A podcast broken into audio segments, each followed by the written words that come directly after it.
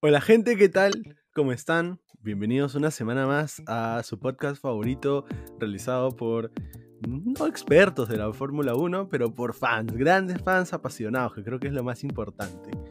Yo, mi nombre es David y venimos hoy día junto a Tomás a hablarles de una carrera que de la que tenemos un poco de sentimientos encontrados, tal vez entre yo y Tomás, pero que creo que al fin y al cabo ha sido un fin de semana promedio, tal vez, ¿no? No ha sido el mejor fin de semana de la temporada. El gran, el gran Premio de Austria, que sí tuvo algunas variantes con el Gran Premio Estiria, que fue el anterior.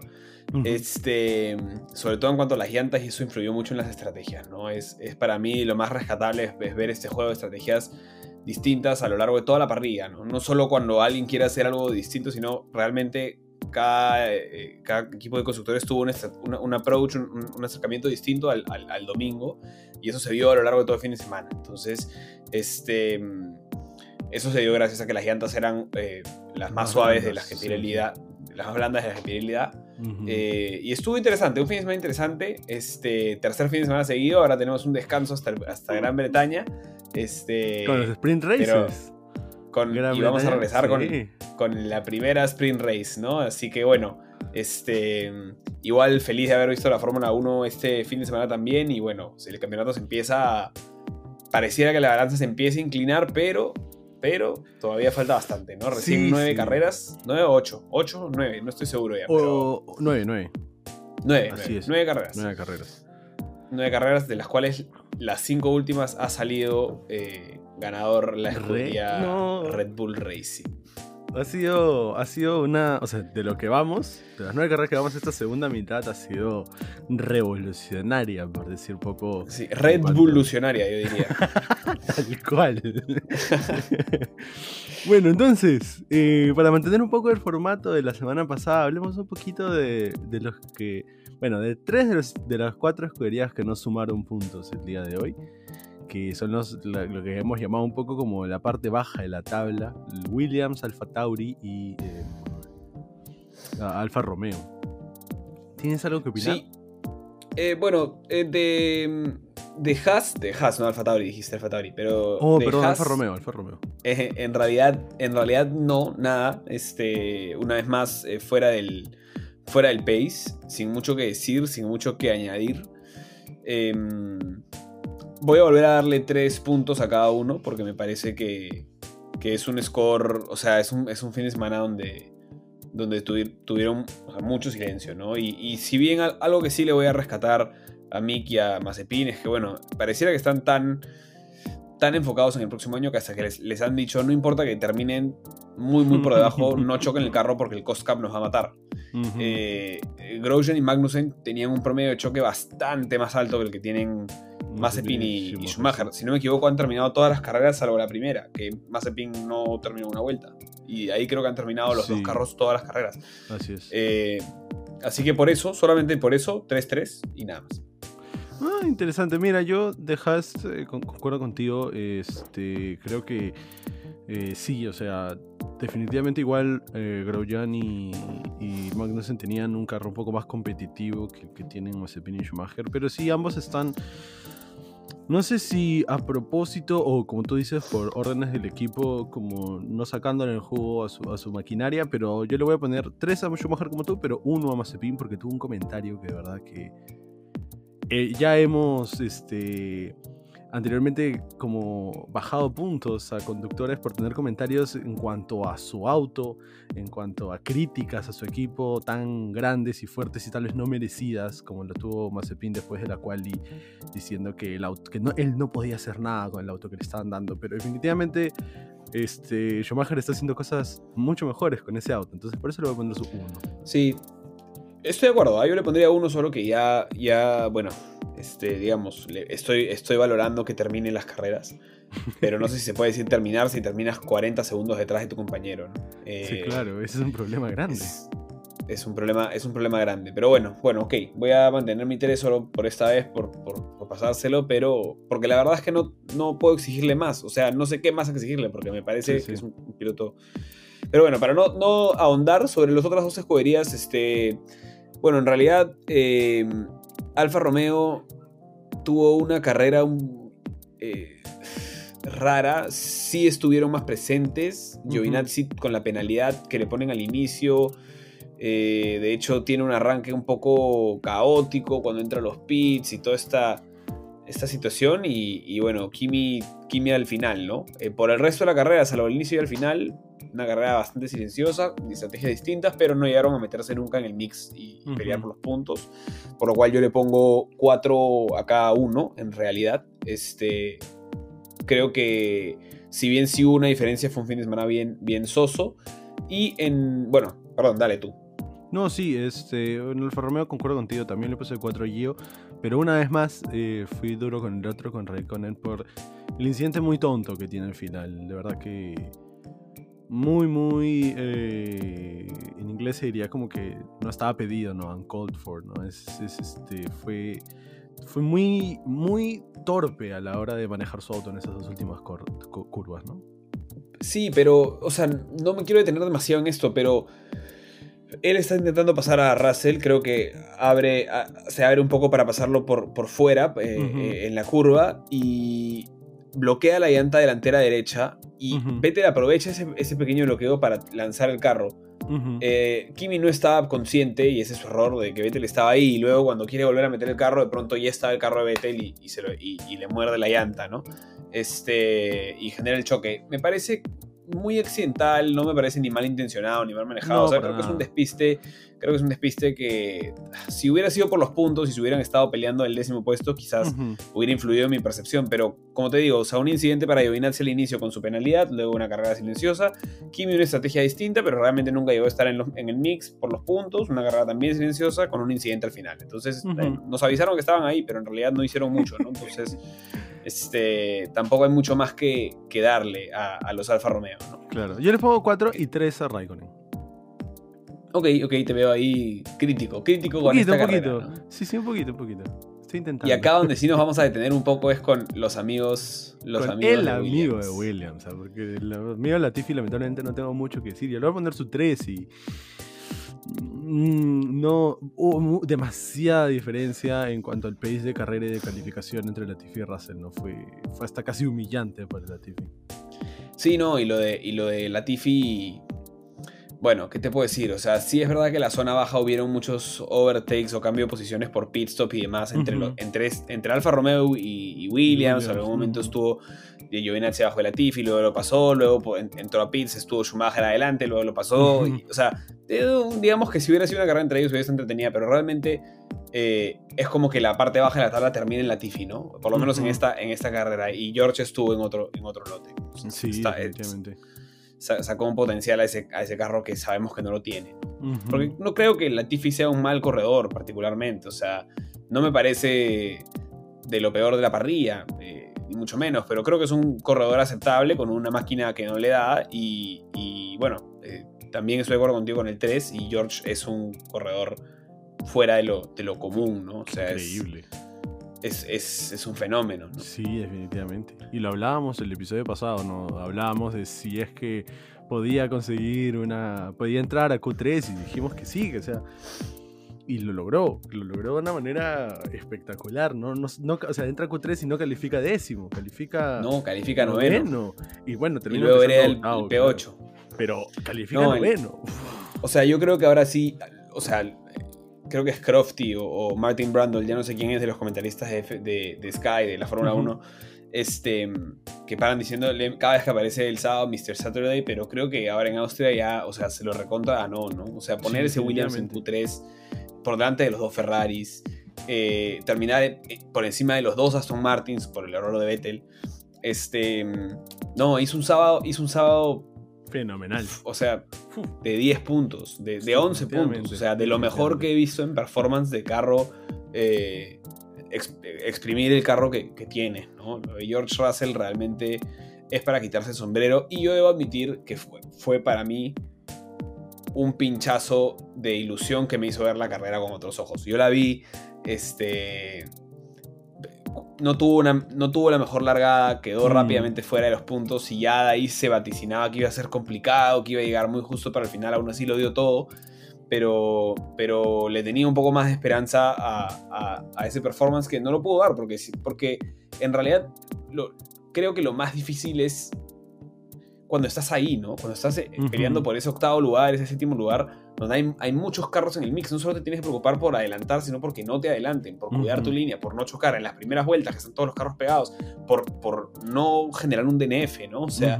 y- y terminar la carrera, poder terminar esa primera vuelta en el momento en que todos están pegados. Y creo que creo que habían, habían competidores muy, muy voraces. Creo que Ferrari eh, apuntó a salir desde la mitad de la tabla y Sainz, y, y, bueno, ya vamos a hablar de eso, pero se lo comieron un poco a George en, ese, en, Sí, ese, en, esa largada. Y ahí un poco que yo, no te voy a decir que perdí el interés, pero, pero era, era mi mayor hook para ver esta carrera. eh, que, que George Russell empezara en P8.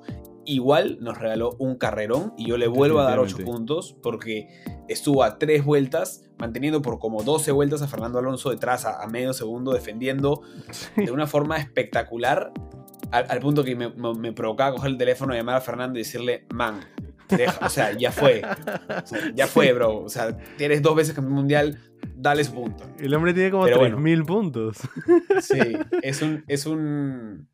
Pero eso también demuestra el hambre que tiene Fernando Alonso y, Sí. y que todos los puntos valen y que acá no importan las emociones de cada quien, ¿no? Y esto es, es experiencia para George, ¿no? O sea, a ver, que eh, viene compitiendo año tras año con, con Latifi, con Grosjean, con, con Giovinazzi atrás, ¿no? Y, Ujú. y- y pelearle de tú a tú a Fernando Alonso o defenderle la posición por tantas vueltas, creo que es una experiencia eh, que lo va a hacer crecer mucho, ¿no? Creo que Sí. no va a tener una oportunidad así eh, tan pronto, pero me, espero que una o dos más pueda tener a lo largo de la temporada y, y- y pueda por fin conseguir ese, es- esos puntos, ¿no? Sí, sí, yo de- definitivamente, yo le puse 8.5 porque creo que Austria es un, bueno, sobre todo con las nuevas regulaciones del DRS, porque han aumentado, ahora son tres DRS Ajá. consecutivos. Sí, ahora hay tres sectores. Y este, y es muy difícil mantener la posición en la última curva de estas tres, ¿no? Porque ya tienes al carro que está detrás tuyo teniendo una ventaja por muchos, muchos, este, bueno, de muchos kilómetros por hora, una ventaja de muchos kilómetros por hora. Y aún así lo supo detener a, a Fernando Alonso y el Alpine de una manera de verdad que eh, excepcional. O sea, George Russell, si bien no tuvo un gran inicio, eh, se vio en una mucho mejor forma en la segunda mitad de la carrera. Sí, y, y Williams también planteó una buena estrategia. O sea, a ver, no solo calificaron a Q3, calificaron a Q3 con llantas medias. O sea, estaban un paso adelante de los Aston y de, los Aston Martins y de los Alfa Tauris, que Los en estaban en, rojas. Eh, y, y cómo se llama. No, fue, fue un, un- un carrerón de, Sí. de Russell, pero lastimosamente creo que ese mal inicio le, le termina pasando factura.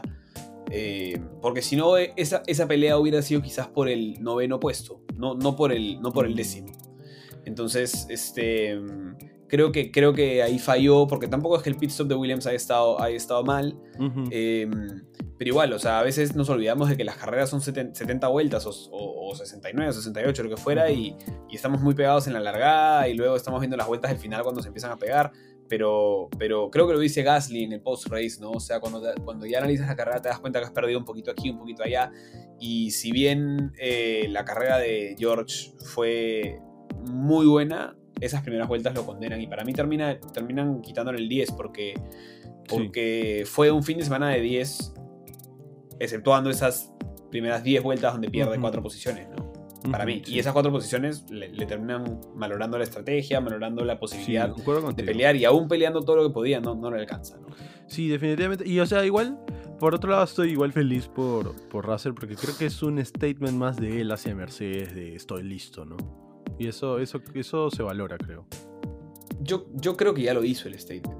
No, Por eso es uno que no me más. alegra tanto. Es uno más. Es que, es que va a seguir dando statements, pero al final de cuentas, yo pienso que Valtteri sigue teniendo un pie más adentro que George. Mi- sobre todo con la noticia que hemos recibido de que Hamilton, ha firmado hasta 2023. Sí, yo no veo a Hamilton y Em, Russell juntos, la verdad. Eh, lo veo muy difícil, lo veo muy difícil. O sea, veo más posible que saquen a Botas para traer a Gasly o para traer a alguien más, a Daniel Sí. Ricardo, qué sé yo. Eh, pero no a George Russell. Es un piloto joven que claramente puede ser superior casi desde el vamos a Hamilton. Sí, sí. O sea, por, por, por ambición, por ganas.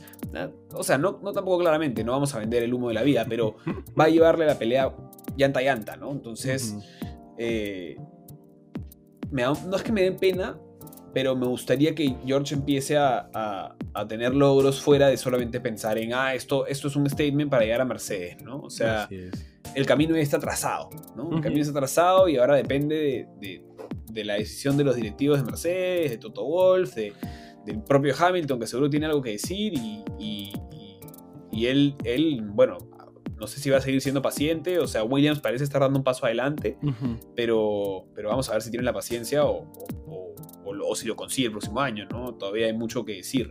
Sí, sí, yo te tengo una pregunta así rapidita que estuve pensando durante la carrera. ¿George Russell debería seguir apuntando a conseguir ese asiento en Mercedes o debería pensar en irse a otro equipo? Es que la pregunta es a dónde, ¿no? Claro. o sea, eso creo que es hasta lo más difícil, pero no sé si es más difícil que esperar dos o tres años a ver si Hamilton se retira. Lo conversábamos la vez pasada con Gasly, ¿no? Y, y, salvo que, o sea, yo, a ver, creo que Ferrari tiene una dupla que está cerrada por un par de años. Eh, me parece que han conseguido una dupla que tienen mucho talento en Charles Leclerc y mucho trabajo en Carlos Sainz. O sea, es una dupla, lo he mencionado, me parece la mejor de, de las 10.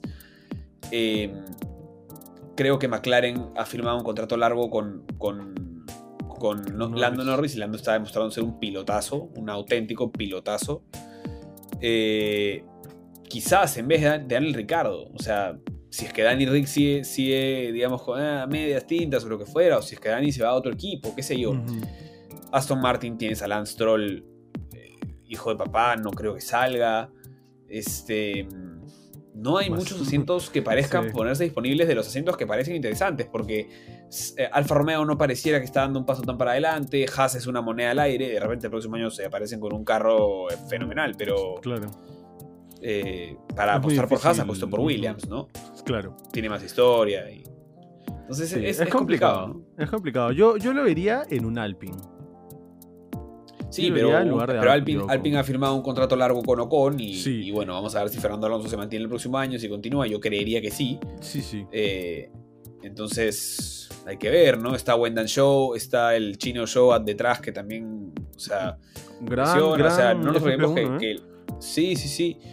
Y no nos olvidemos que las escuderías pues meten plata en, menores justamente para poder este, asegurarse capitalizar, ¿no? Entonces, hay mucha plata invertida en Mercedes también. O sea, en Russell de Mercedes también. Entonces, bueno, hay que, hay, que ver, hay que ver qué pasa. A lo mejor con. Bueno, no, es, eso es especulación y no viene al caso. Lo que yo voy es que creo que sí debería pensar en sus posibilidades. El problema es que, que no veo tantas, no veo muchas. Y creo que va a empezar a meterse en el mismo problema que Gasly, ¿no? Bueno, eh, le decíamos igual lo mejor al amigo Russell. Entonces, nos movemos un poquito más arriba si la mitad de la tabla, la parte del medio, Alfa Tauri, Alpine y Aston Martin. Bueno, solamente quiero empezar diciendo que un decepcionante fin de semana, un decepcionante domingo para Aston Martin. Después de entrar ambos carros. Y un decepcionante sábado también. O sea, un error de Vettel que ya sabían antes de empezar la Q3. También. O sea, Vettel es el que peor alargado, con llantas fijas las blandas, P11. Eh, tenía de arranque la peor estrategia en la peor posición posible. Y Lance Stroll calificando P10 por debajo de, George Russell, ¿no? O sea, ya habiendo calificado con las blandas, han tenido que tratar de capitalizar lo máximo y por lo menos terminar delante de los Alfa Tauri. Y no, creo que, creo que es un, termina siendo un mal, un, mal fin de semana en general para Aston Martin. Eh, de nuevo, 4-4, ¿no? O sea, ni, ni, mucha catástrofe de ninguno, pero, pero realmente no sumar puntos en estas, eh, en estas pistas y permitir que los Alfa Tauris y los Alpine sumen. Bueno. Sí, lo hablamos la semana pasada. En estos tres equipos es muy importante sumar ese único punto de P10 porque es, es finalmente lo que te va, lo que va a definir si quedas quinto, sexto o séptimo en la tabla y es bastante plata lo que hablamos entre sobre todo entre quinto y séptimo, ¿no? Sí, y está todo muy apretado y y, o sea, a ver, creo que fue una mala, o sea, fue una carrera más silenciosa la de los Aston Martins que la de los Alfa Romeos, si lo quieres decir. Entonces, en realidad creo que acá sí vuelve a tallar la frase de que hay que exigirle más a Sebastián Vettel, ¿no? Aunque, aunque estaba viniendo siendo una buena, una buena cual y sabemos que no fue su culpa lo que pasa con Fernando Alonso, pero, pero, o sea, errores que, Y es triste porque inclusive la mismo, los misma gente de la FIA dice que no es culpa de, de, Vettel, pero no había nadie más a quien echarle el dedo porque él fue básicamente la persona que directamente impidió el pase a, a Alonso. Sí, fue, y fue muy evidente, ¿no? O sea, fue un error. y estábamos justo en la, con la cámara de Alonso en ese momento y fue, fue, fue un susto, fue un susto bien grande. Porque sí, yo, yo le puse. Yo le puse cuatro a ambos. Eh, yo también porque eso, silencio, no, no, hay, no hubo mucho. De nuevo, la zona trasera hubo muchos cambios de posiciones. Sentí que no tanta acción en pista, sentí que fue más por los, la cantidad de pit stops que hubieron. Y bueno, luego recuperando algunas posiciones cuando estabas este, pues con, pasando de nuevo los Haas o, etcétera, pero, pero no, no, fue, digamos, un, racing tan intenso como hemos visto otras veces, ¿no? Y, y, no fue el pack peleado, sino es más, el pack ahora estuvo más peleando por el quinto sexto puesto que por, que por lo séptimo, octavo, noveno, décimo, como la carrera eh, pasada. Sí, sí, definitivamente. Yo igual, como te digo, concuerdo, cuatro puntos para, para ambos, ¿no? No hay, no hay mucho, mucho más que decir de ellos. En cuanto a Alpine, llegó a sumar un puntito, a salvar un puntito a Fernando Alonso. Sí, Esteban Ocon, bueno, Esteban Ocon eh, le voy a poner dos, a pesar de que no fue su culpa, porque también vuelve a calificar muy mal. Eso lo hace partir detrás y exponerse a, a, que pasen ese tipo de cosas. De hecho, fue Giovinazzi el que le genera el choque que le da el DNF. Pero. Pero pareciera que perdió la forma, ¿no? Pareciera que se asustó de, que Fernando Alonso viniera enrachado y, y, se ha quedado muy detrás. Está sin ritmo en las prácticas, está calificando mal. Eh, compitiendo mal. Creo que ha, ha, sumado, en las últimas cinco carreras no ha sumado puntos contando esta. Eh, en las últimas cinco carreras, contando estas, si no me equivoco, no ha sumado puntos. Este... Confirmado. No, perdón. en eh, Mónaco fue hace cinco carreras y quedó P9. ah, ok. exactamente cinco carreras. Sí, sí, sí. Y, este, y por el otro lado, Fernando Alonso para mí, eh, siete puntos. Em, Definitivamente. Por más que me duele, me hubiera gustado ponerle menos y que Russell sumara Eh, compitió muy bien, compitió muy bien y, partió en una posición eh, difícil, ¿no? Difícil, una estrategia, si no me equivoco, hizo una sola parada, pero estuvo mucho tiempo, o sea, estuvo estancado toda la carrera en el P2, P3, P11 porque avanzaba unas posiciones y luego le caía a la gente que, salía de los pit stops de más adelante y eso le hacía perder un poco de ritmo. O sea, iban adelantando, se acercaba, se acercaba y luego él entró a pit stops y, y así, ¿no? Fue una, fue una una carrera de estrategia difícil y tuvo casi que una oportunidad de entrar a los puntos y, lo, logró, lo, logró manejar, lo, consiguió al final, así que creo que es una buena, termina siendo una buena carrera, siete puntos. Sí, bueno, una vez más concuerdo contigo en ambos puntajes, ¿no? Con terrible forma, sobre todo luego de, de, anunciar de que está este de que tiene un nuevo contrato con Alpine y tiene dos, dos fines de semana en Austria terribles y lo que más me gustó de la carrera de Alonso fue poder ver, creo que de los tres como antiguos campeones del mundo que tenemos, Raikkonen, Vettel y Alonso, a pesar de que es la primera temporada de Alonso de vuelta en la Fórmula 1, es el que le veo más hambre, ¿no? Y eso me gusta mucho. Eso, eso me ha gustado mucho de, generar la temporada de, de, Fernando Alonso. Se le ve siempre liderando un equipo que a, que a, pesar de que sigue siendo Renault, no es el mismo Renault con el que él fue campeón del mundo. Pero aún así se le ve mucho muchas ganas de hacer las cosas bien, uno, y dos, mucho liderazgo, de que él sabe lo que, lo que, lo que él necesita y que si se lo das, te va a dar puntos, ¿no? Y eso creo que es algo, algo bueno en un, en un corredor experimentado. Sí, y es de este paquete del medio el que tiene el carro más débil, digamos, ¿no? o sea, el motor está compitiendo contra, un, contra el motor Honda y el motor Mercedes, ¿no? Y el Renault solo, eh, solo trabaja con Alpine no hay mucho con compararlo, hay menos data, menos info y es un motor que parece ser el, peor de los cuatro de la parrilla. Entonces, aún así con todo eso, el Alpine está, está de a poquito sumando y metiéndose en la pelea, ¿no? Sí, definitivamente, esos siete puntazos para Alonso. Y terminando con Alfa Tauri, eh, yo solamente quiero decir que Yuki, eh, una vez más, tiene estos errores de los que ya hemos hablado mucho, que son muy de, de rookie que si bien se lo podemos pasar porque es rookie, es hasta un poquito, no sé si vergonzoso es la palabra, pero qué, qué, fuerte verlo cometer un error tan sencillo dos veces, ¿no? Igual es una entrada a los pits, creo que es del calendario de las más complicadas, porque es, es, es, a través de dos curvas, básicamente, que tienes que seguir la línea blanca, pero ser el único que, comete este error hable mucho, ¿no? Dos veces. Se, entra bastantes veces a los pits a lo largo del fin de semana como para que no sepa por dónde además, Me, parece que perder esos 10 segundos es, es imperdonable, ¿no? Sobre todo los primeros 5, discutible. Los segundos 5 es, es, es. Está mal. O sea, nivel Mazepin. O sea, así de. Así es, es, un error muy tonto, ¿no? Muy, muy tonto. El segundo, sobre todo, el segundo es, es inentendible. Yo le pongo de repente, tan, de repente es tan chiquito que no ve la línea, está tan al borde que no. Puede ser, puede ser. Puede ser. Pero sí, o sea, terrible. Yo le puse su 4 porque creo, creo que es más una cuestión de su personalidad, ¿no? Este, cuando le comienzan a ir las cosas mal, se frustra mal y termina haciendo las cosas peor. Y eso es algo que creo que de lo que se puede madurar, ¿no? Lo hemos visto inclusive a Verstappen iniciar un poco así, mucho mejor, claramente, pero tener un par de errores este, inmaduros y que creo que ha ido, ha ido mejorando a través de los años. Esperamos que Yuki tenga un futuro parecido. Yo a Yuki le di 3. Em,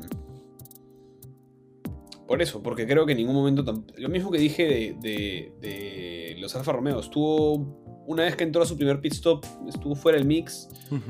Y bueno, dos errores que le cuestan 10 segundos es demasiado, ¿no? Con 10 segundos de penalidad realmente en esa zona del medio que está tan apretada no, no puedes competir. Sí, definitivamente. Bueno, y el amigo Gasly. El amigo Gasly te digo de frente porque no tengo mucho que decir de él este fin de semana, le pongo 6. Creo que el Gran Premio de Estiria estuvo un sábado mucho más emocionante, que lamentablemente terminó mal su carrera.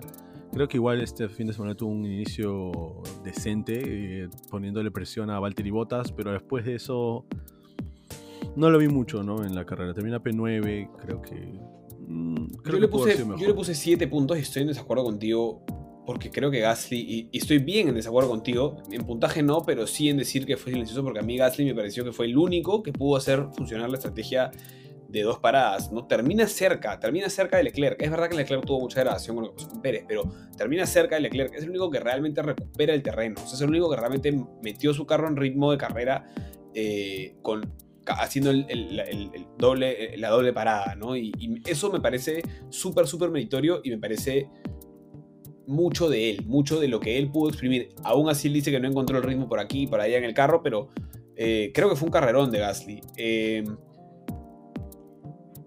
más me parece de mérito de Alfa Tauri sabía, saber que empezar con las, rojas iba a ser, ser, estar fuera de contienda, ¿no? y, aún así intentar, intentar calificar, y bueno, de hecho calificar con las rojas, creo que el sábado termina crucificando a los Aston Martins y a los Alfa Tauri, ¿no? Fue una, o sea, era una mala estrategia la, doble parada y el único que le pudo, la pudo hacer funcionar fue, fue Pierre Gasly que termina salvando el fin de semana. Mm, interesante mirada, ¿no? No, ¿no? no lo había considerado así, de hecho, el, el fin de semana de Gasly, no lo había, no lo había mirado así.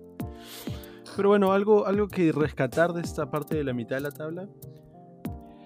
Eh, bueno, no, creo que lo que tenemos son tres equipos que están buscándoselas de formas distintas, ¿no? Mm.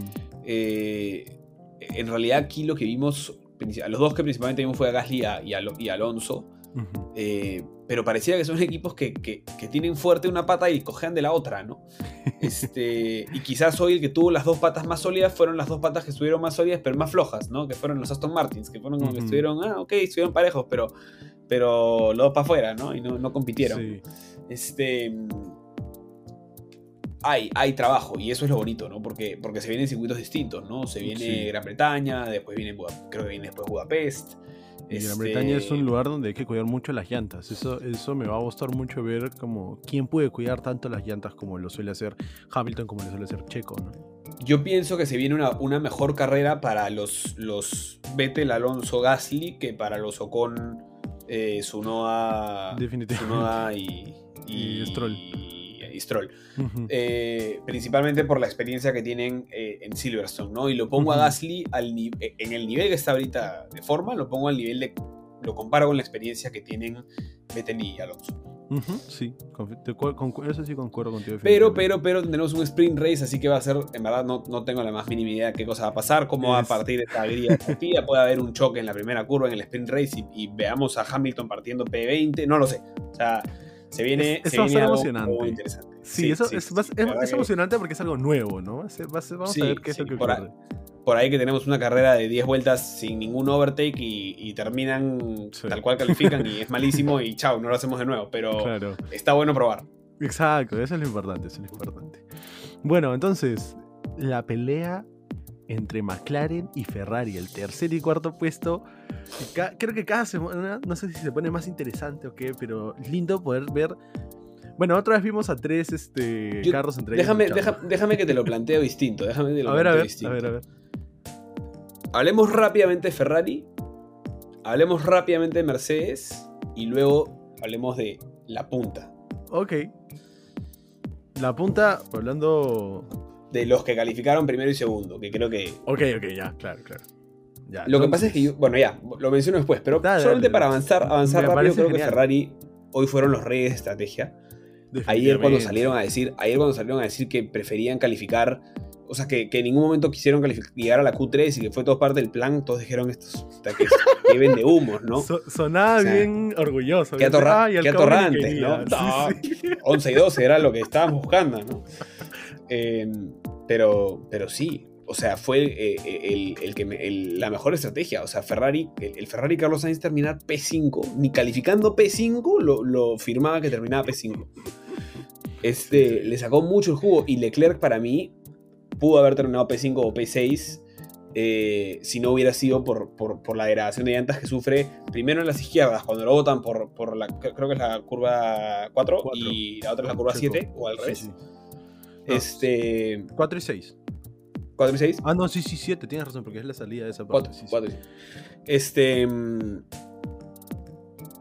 pero, pero súper bien. O sea, súper bien Ferrari demostrando. Y de nuevo lo que, lo que decía, ¿no? O sea, yo soy. De Ferrari, lo sabemos, ¿no? Pero lo, que, lo que ahora hay que reclamarle a Ferrari es. En algunas carreras, con dos poles de Leclerc que nos demostraron que tienen ritmo de quali en otras carreras, como en estas de Austria, nos han demostrado que pueden tener mejor race pace incluso que McLaren. Pónganlo juntos y, peleen arriba, ¿no?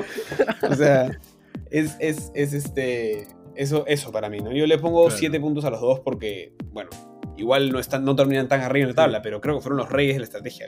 Definitivamente, yo le pongo 7 a Leclerc porque sí, Creo que la carrera de Leclerc se ve muy perjudicada por estos dos encontrones con, con Checo. Y, este, y le pongo 7.5 a Sainz porque ¿qué tal el primer stint? Para manejar las llantas duras, que no son las más duras, que son el compuesto del medio, este, en el rango que da Pirelli. Eh, manejarlas 60 y pico vueltas me parece un meritazo, meritazo increíble de Carlos Sainz. Y luego ponerlas las blandas y salir... Las medias, medias, Perdón, las medias, las medias, perdón, las amarillas y salir endemoniado para comerse al mundo y hacer un, rebase en la última vuelta, que no solamente le da una posición, sino que le da dos. Le da dos. Estaban peleando por dos posiciones. Estaban peleando por dos posiciones. O sea, era, súper importante. Y por eso Leclerc, y por eso Leclerc eh, le da el pase. Y por eso. Sí. Bien. Y lo clave, o sea.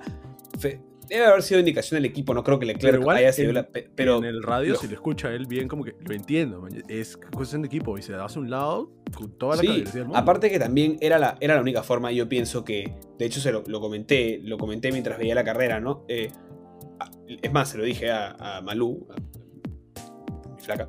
Este. Le dije. Leclerc, él sabe que yo soy fan número uno de Leclerc y, y que jamás, o sea, a él le gusta Sainz, a mí me gusta Leclerc. Este, y, yo le dije, Leclerc tiene que dejar pasar a Sainz porque Sainz viene con llantas nuevas tiene que, y tiene que quedarse apegadito detrás, esperar que, que Sainz pase a Ricardo y aprovechar ese buffer del, de, que lo están haciendo el overtake para meterse en la maniobra y también hacer el, hacer el doble overtake. pero, pero bueno, igual le costó a Leclerc mantener el ritmo cerca de, cerca de Sainz porque Sainz venía muy, muy fuerte y, y, Sainz logra el overtake, luego se acerca a Leclerc, pero no, no le alcanza realmente. Pero se lo dije y ahí, ahí mismo pasó, ¿no? O sea, no, no les tomó ni, ni tres curvas entender que la situación era que Leclerc estaba a un lado y que pase Sainz. Y, y, la pelea está en los constructores, ¿no? Y, se mantienen ahí. Ferrari se mantiene ahí peleando a 22 puntos de McLaren. Me parece muy chévere porque, porque es algo que creo que no hemos visto mucho en Ferrari cuando estaban luchando arriba, ¿no? Que, les, que siempre tenían muy marcado esto del corredor número uno Y, este, y eso les ha costado mucho. Pero esta vez creo que dejaron muy bien eso de lado. Dijeron, no, Sainz es nuevo, no importa. Tiene una estrategia distinta, te va para adelante. Y, me gustó mucho. Creo que es, es, un, este Ferrari 2021 es un nuevo Ferrari y que, que me está gustando cada vez más. Sí, sí, sí, sí. Es serio. 7.5 para, para Sainz, creo que no lo logré decir. Sí, lo dijiste, lo dijiste. Ah, ya, chévere. Entonces, eh, Mercedes dijimos, ¿no? Sí, o sea, si quieres hablemos de ah. Ricardo que está metido en esta pelea, y, pero digamos, vayamos un poco por, porque, porque acá sí fueron peleas como juntas, ¿no? O sea, quiero dejar quiero patear a Lando al final. Claro, está bien, está bien, me encanta. Ricardo, le pongo su 7. Creo que tuvo un mucho mejor domingo que la semana pasada. Su sábado fue casi igual, califica igual P13 en ambas, en ambas sesiones, pero creo que Ricardo tuvo una mucho mejor carrera, un mucho mejor pace de carrera y logra mantener detrás a los Ferraris lo más que pudo, ¿no? ¿Siete?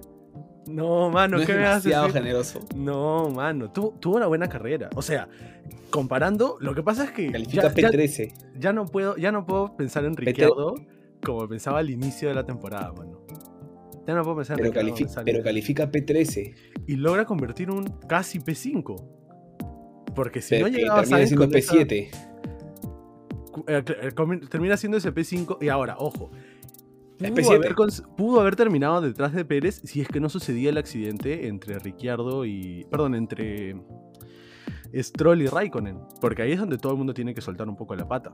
Y ahí es donde cae 10 puntos y pico. No, no, no, no, no, no. Estaba un segundo. Estaba un segundo y medio detrás de. Estaba un segundo y medio detrás de Sainz. Y Sainz estaba 9 segundos y medio de, de Pérez. No, Antes no, Sainz estaba a 6. No, no, hubiera, Sainz no lo hubiera estaba a 6 en el accidente. No, no, no, no. no Sainz estaba, estaba 6 en el accidente, mano. Estaba 9.5 lo conté porque en mi cabeza en un momento pensé que podía pasar hasta Russell encima de Pérez. Así cuando, estaba, pero... Cuando, este, ¿cómo se llama ese amigo? Cuando Ricciardo estaba, tenía a, Sainz atrás en la última vuelta, antes del último giro, Ricciardo estaba a 7 segundos de Pérez.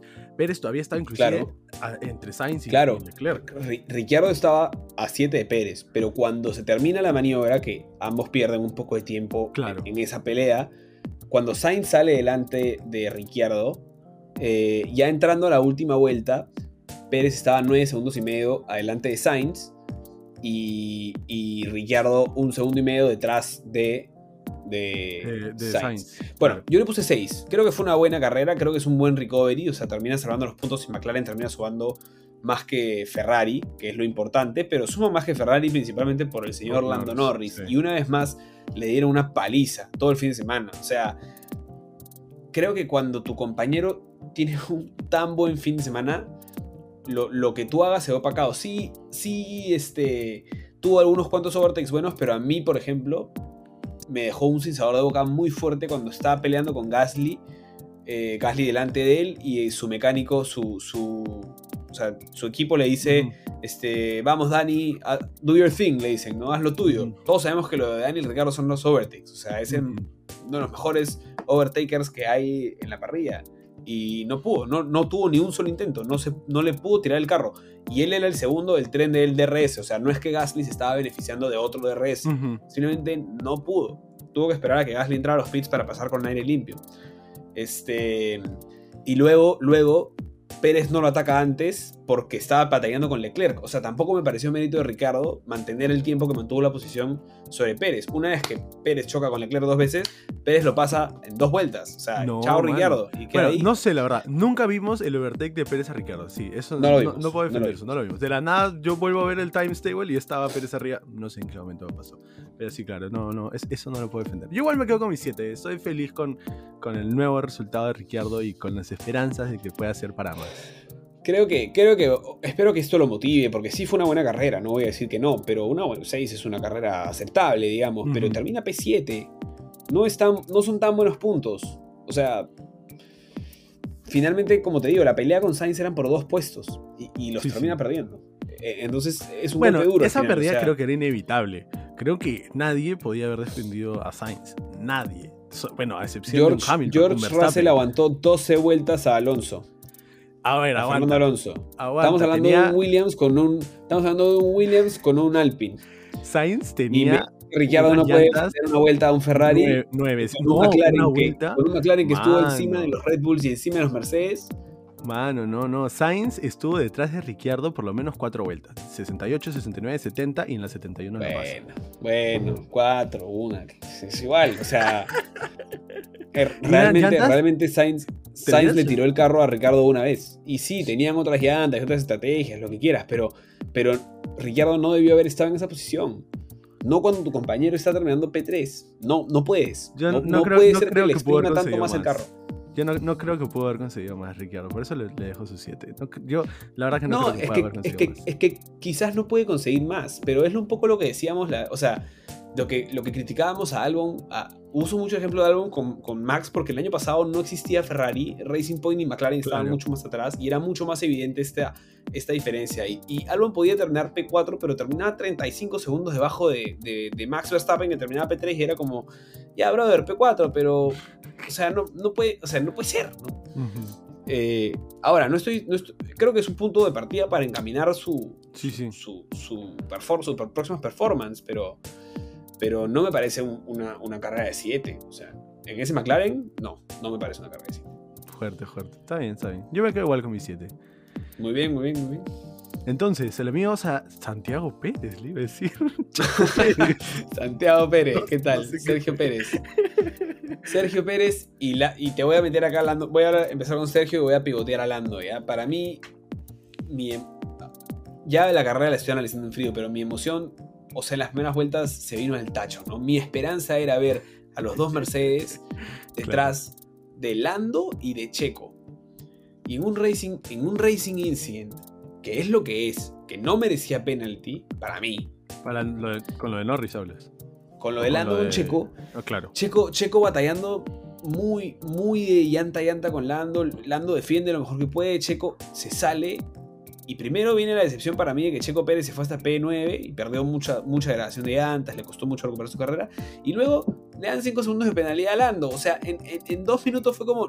No, ganó ninguno de los dos. Ganó Mercedes con un incidente de, Lando y de Checo, que para mí eran el picante de esta carrera. Entonces, este. Bueno. Pero bueno, al final eh, uno pudo resarcir sus errores y el otro no. Eh, creo que Checo Pérez termina teniendo una carrera fea, mala.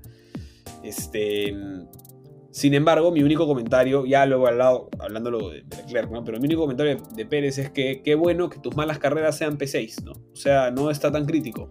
Sí, sí. Eh, ahora, sus, todo el tiempo... malas carreras ahora, sus malas carreras ahora, porque al inicio de la temporada sí tuvo Sí, sí, sí, digo, pero, o sea, si tu mala carrera va a ser terminar P6, pues, estás bien, ¿no? O sea, creo que no debe ser un punto de tamaleo para Checo, simplemente es una carrera de ya, vale, seguimos, vamos a la 201, o sea, eh, termina sumando igual puntos importantes para, para, Red, Bull, ¿no? Sobre todo con Hamilton terminando P4, creo, que, creo que el día terminó no siendo tan malo para él, sin embargo, creo que sí.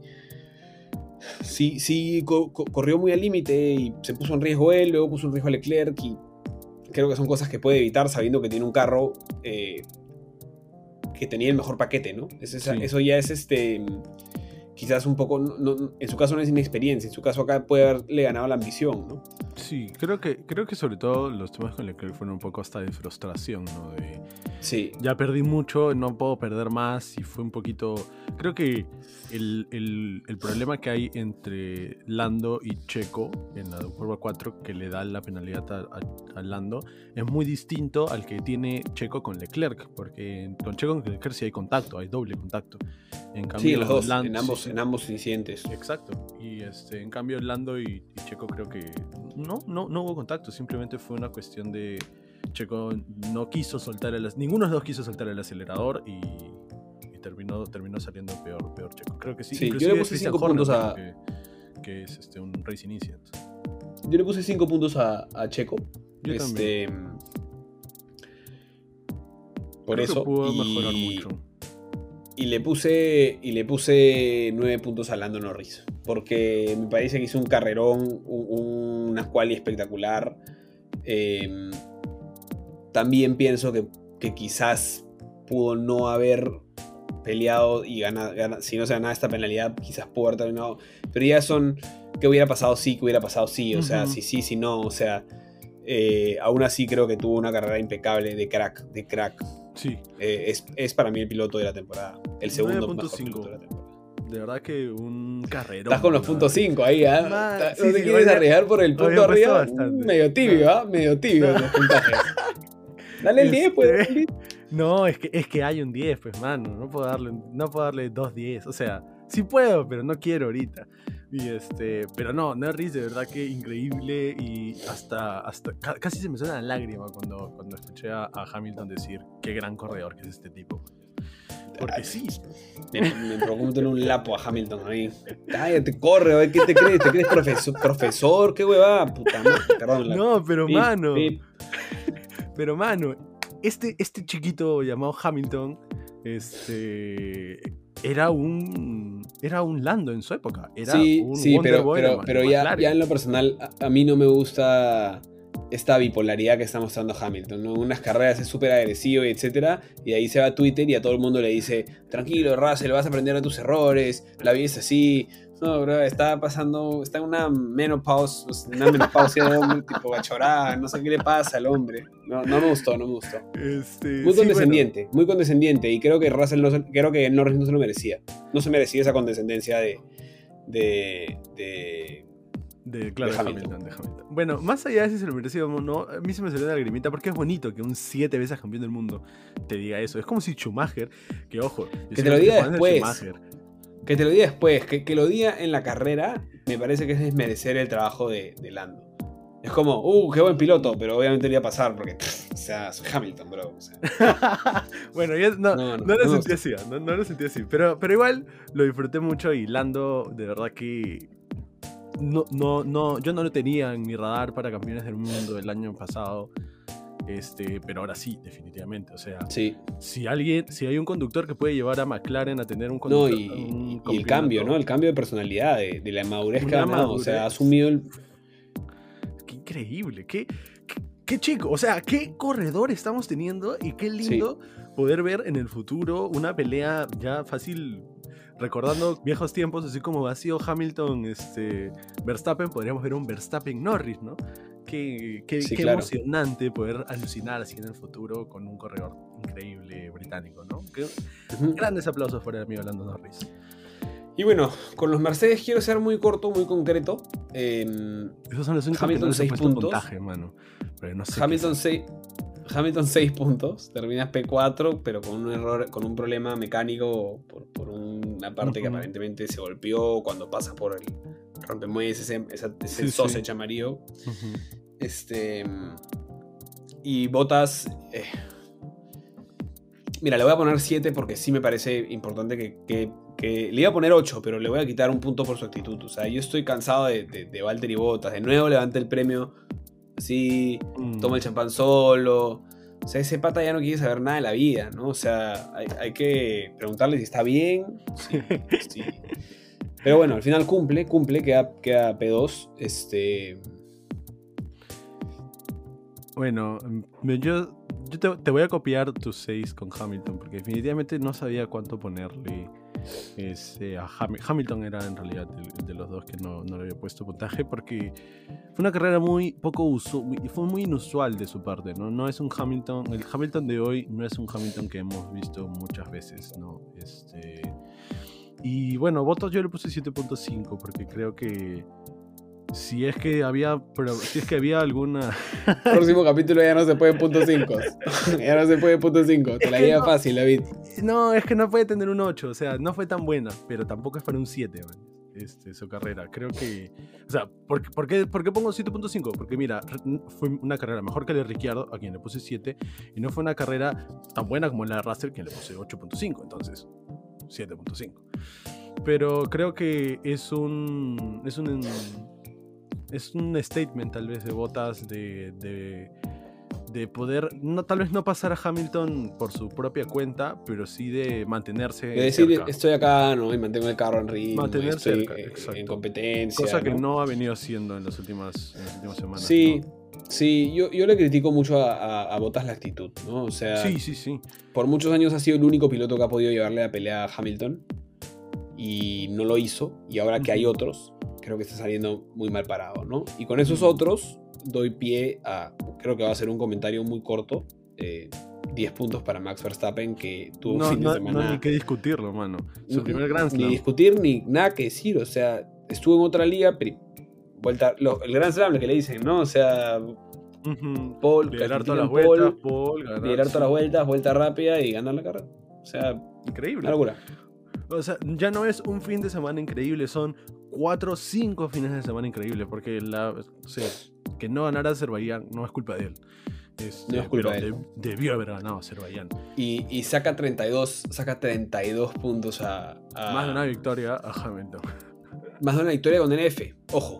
O sea, claro, Más de una victoria con DNF. sí, sí. Em, increíble. De verdad que lo que está haciendo Verstappen ahorita es, es, es de 10 puntos. Creo que es la tercera semana que le, pusemos- le ponemos 10 puntos los dos porque no, hay, no hay nada más que decir. si Max Verstappen gana en Gran Bretaña, Muy creo pronto, que ¿ah? Muy pronto. Ojo, son 23 carreras y la de Gran Bretaña es la décima. Si, si Max Verstappen gana en Gran Bretaña, en una carrera en la que Mercedes domina hace muchos años Sí, sí. y Lewis Hamilton es Lewis Hamilton Local. sobre todo, mira. con estadio lleno, yo lo declaro campeón en el podcast el martes siguiente. ya lo escucharon, gente. Ya vamos a hacer nuestro trofeo acá. Le vamos a escribir una vez más Verstappen 2021. Pero sí, definitivamente eh, creo que ahorita es el prospecto para ganar el, el campeonato del año y Red Bull es el prospecto para ganar el campeonato de constructores. Y lindo, ¿no? Porque fueron los últimos en ganar este en ganar el constructor que no se llaman Mercedes.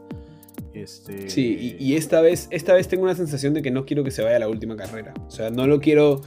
¿Quieres no me provoca- yo, no soy, yo no soy, no soy tan fanático de Red Bull, pero, pero sí quiero que haya un nuevo campeón. Y pienso que con la experiencia que tiene Mercedes, Si se lo llevan a la última carrera lo puede dar vuelta, ¿no? Entonces, eh, bueno, no, de- depende, es Abu Dhabi, pero es, es difícil, pero Eso va digamos, a ser un nuevo Abu Dhabi, ojo.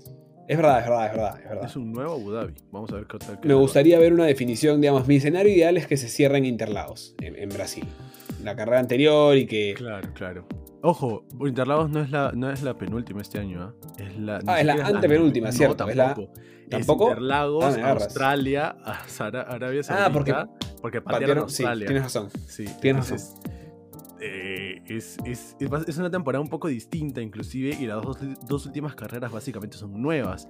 Y también podríamos decir que Australia es nuevo porque nunca, nunca se corrió Australia en diciembre, siempre se corre en marzo. Entonces, Con otras temperaturas, claro. Exacto, vamos a ver qué, qué tal cierra el fin, de, el fin de año. Yo quisiera, la verdad, que este, Mercedes le vaya peor y, que, y que McLaren pueda tener un shot en el segundo, en el segundo puesto. Me encantaría, eso sería, yo sería bueno. la persona más feliz del mundo. Pero bueno, entonces, entonces David, te hago la pregunta. En Gran Bretaña, en Silverstone, predicción. Rapidito, así, rapidito, rapidito. Max Verstappen gana con tres llantas, como Luis Hamilton el año pasado. Si, si eso pasa, si eso pasa, este, le damos el campeonato del año pasado también. se lo damos. Este, bueno, mi predicción va a ser un poco, un poco más sosa. Eh, voy a decir que va a regresar Hambot Ver en 1, 2, 3. Hambot Ver va a ser. Ah, ¿Pero en ese orden? En ese orden, Hambot Ver. Hamilton, Bottas, Verstappen. El diría- viejo y clásico tradicional. Como, justo eso de decir, como diría Botas en Netflix, tradiciones, con su chelita en la mano. Tradiciones. Sí, sí. Sí, sí, se me hace que Mercedes va, va a dominar en. No dominar, pero va a estar un paso por delante que el Red Bull en, en Silverstone y creo que, Pregunta rapidita. creo que se la van a llevar. ¿Quién sería tu cuarto puesto en, ese- en esa situación? El mío Checo- sería Checo Norris. Pérez. El mío sería No, no, Norris Checo y Checo Pérez. quinto, ¿ah? Yo, yo, yo creo, yo creo que. Creo que en una pista donde manejar tus llantas y cuidar tus llantas Tienes toda la razón. te, puede. Te puede. Es más, te podría decir que quizás. No, no, porque mi predicción es Hamburg Ver. Pero Sí, sí, sí. digamos, creo que el best of the rest va a ser, va a ser Sergio Pérez y. Y, va a haber una diferencia. Si es que no pasa algo, va a haber una diferencia entre los Red Bulls y los. y los. y el resto de carros, ¿no? O sea. No como sea tan Francia, que eran ellos cuatro y todos los demás atrás. Exacto, exacto. Ok, sí. Está bien, está bien. Bueno, entonces amigos, con esto, muchísimas gracias por escucharnos una vez más, un, rato más. Si quieren comentarnos algo, nos pueden seguir en Instagram, estamos como Aldera María Podcast, ahí nos pueden escribir lo que ustedes quieran, nosotros les respondemos cuando, bueno, no cuando queramos, pero cuando nos escriban. Así es, así es. Un saludo para los que nos siguen, los que nos escuchan. Eh, gracias por, por, siempre estar. Y nada, hasta dentro de dos semanas que nos vemos. Así es. Este, post, post Silverstone. Gracias, gente. Chau, chau.